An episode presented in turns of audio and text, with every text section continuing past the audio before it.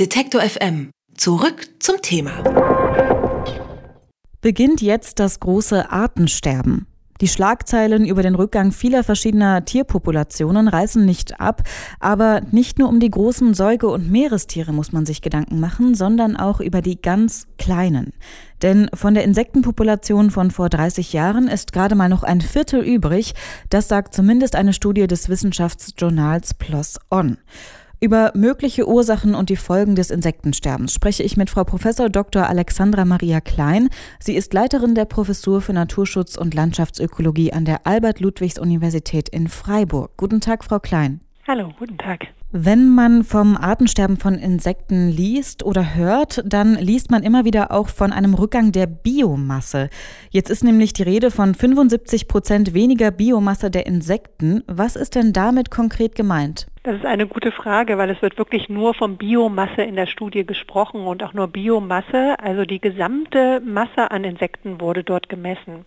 Und zwar wirklich über 27 Jahre an verschiedenen Standorten, und zwar geschützte Standorte, Naturschutzgebiete. Und da wurde dann gezeigt, dass das Gewicht der Fluginsekten innerhalb dieser fast 30 Jahre bis über 80 Prozent zurückgegangen ist. Damit wissen wir natürlich nicht, welche Insekten das betrifft. Also die Gruppen wurden zwar schon grob sortiert, aber das steht in der Studie jetzt nicht drin, welche Insekten es betrifft. Das müsste man sich jetzt im nächsten Schritt anschauen. Was sind das für Arten? Was sind das für Arten, die aussterben und gibt es vielleicht sogar auch Gewinner bei dieser Studie? Und das wissen wir bis jetzt noch nicht. Kurze Nachfrage dazu. Wo äh, wurde denn untersucht? Nur in Deutschland oder weltweit? Nein, diese Studie ist nur in Deutschland durchgeführt worden, und zwar im Westen von Deutschland, vorwiegend in Rheinland-Pfalz und da in Naturschutzgebieten. Aber das deckt schon einen relativ großen Kreis ab. Also man kann schon sagen, dass in Deutschland die Insektenpopulationen in den letzten Jahren auf jeden Fall zurückgegangen sind.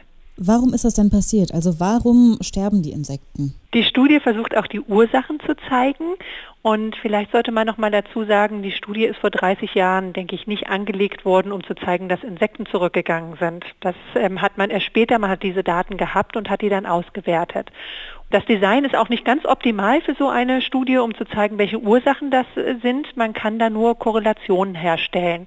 Und das haben die Autoren auch gemacht und ich finde auch sehr gut gemacht. Und die haben am Ende zeigen können, dass es vor allen Dingen die Landnutzungsintensivierung ist, die die Insektenpopulation zurückgehen lassen hat. Und da sprechen sie auch von konkreteren Faktoren. Und zwar, dass um so einem Gebiet herum befindet sich ja Landnutzung. Und wenn der Anteil von Acker also das sind meistens Monokulturen, sehr hoch ist, dann sind diese Insektenpopulationen zurückgegangen. Weiter sprechen Sie davon, dass Düngung, also mit Stickstoffdüngung, auch diese Insektenpopulation negativ beeinflusst hat. Wenn ich jetzt im Sommer draußen sitze und gefühlt äh, von tausend Mücken belagert werde, dann könnte ich natürlich irgendwie sagen, was interessiert mich das, dass es jetzt weniger werden.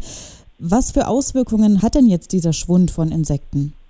Da sprechen Sie was Gutes an. Also ich würde sagen, da wo ich messe, also da wo wir arbeiten, das ist in den Agrarsystemen, in den Agrarlandschaften, da haben wir oft gar nicht, äh, dass es so viel weniger werden, sondern es ist eine Verschiebung.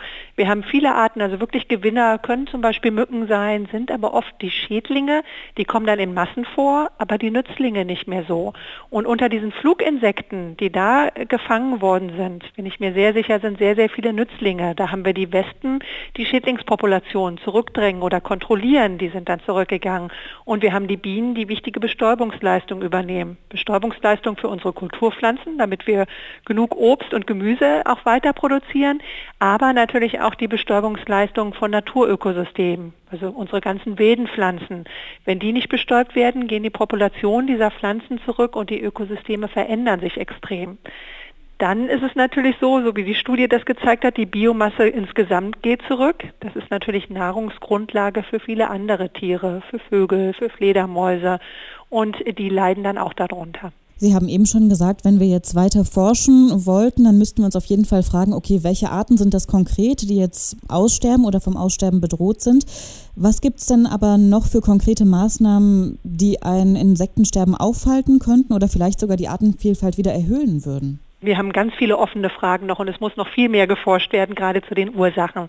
Trotzdem zeigt diese Studie, und das zeigen auch schon andere Studien, nicht Langzeitstudien, dass wenn wir einen hohen Ackeranteil haben, wenn wir eine sehr intensive Landwirtschaft haben, wo wir in, in der Landschaft auch keine Hecken mehr haben, keine Blühhabitate mehr, keine Ressourcen für die Insekten, dass sie zurückgehen.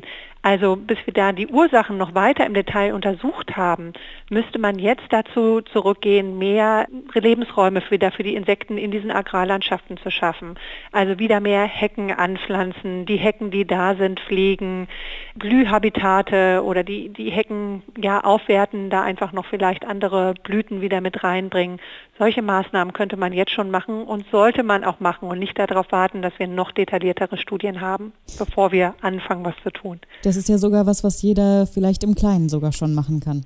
Ja, das kann man machen und der Verbraucher kann sich natürlich auch fragen, wir wollen hier nicht den Landwirt die Schuld geben, weil der Landwirt reagiert eigentlich auch nur, was der Verbraucher haben möchte. Der Verbraucher möchte günstige Lebensmittel haben und das geht auf solchen Ackermonokulturen ganz gut zu produzieren.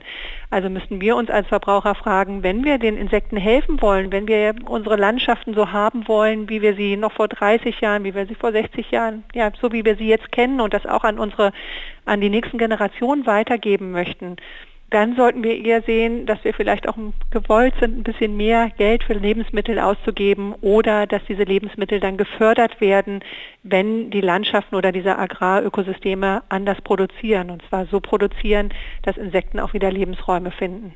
Eine neue Studie hat vor dem flächendeckenden Insektensterben gewarnt. Über Folgen und Ursachen habe ich mit Frau Prof. Dr. Alexandra Maria Klein gesprochen. Sie ist Leiterin der Professur für Naturschutz und Landschaftsökologie der Albert-Ludwigs-Universität in Freiburg. Vielen Dank für das Gespräch, Frau Klein. Ja, ich danke auch. Alle Beiträge, Reportagen und Interviews können Sie jederzeit nachhören im Netz auf detektor.fm.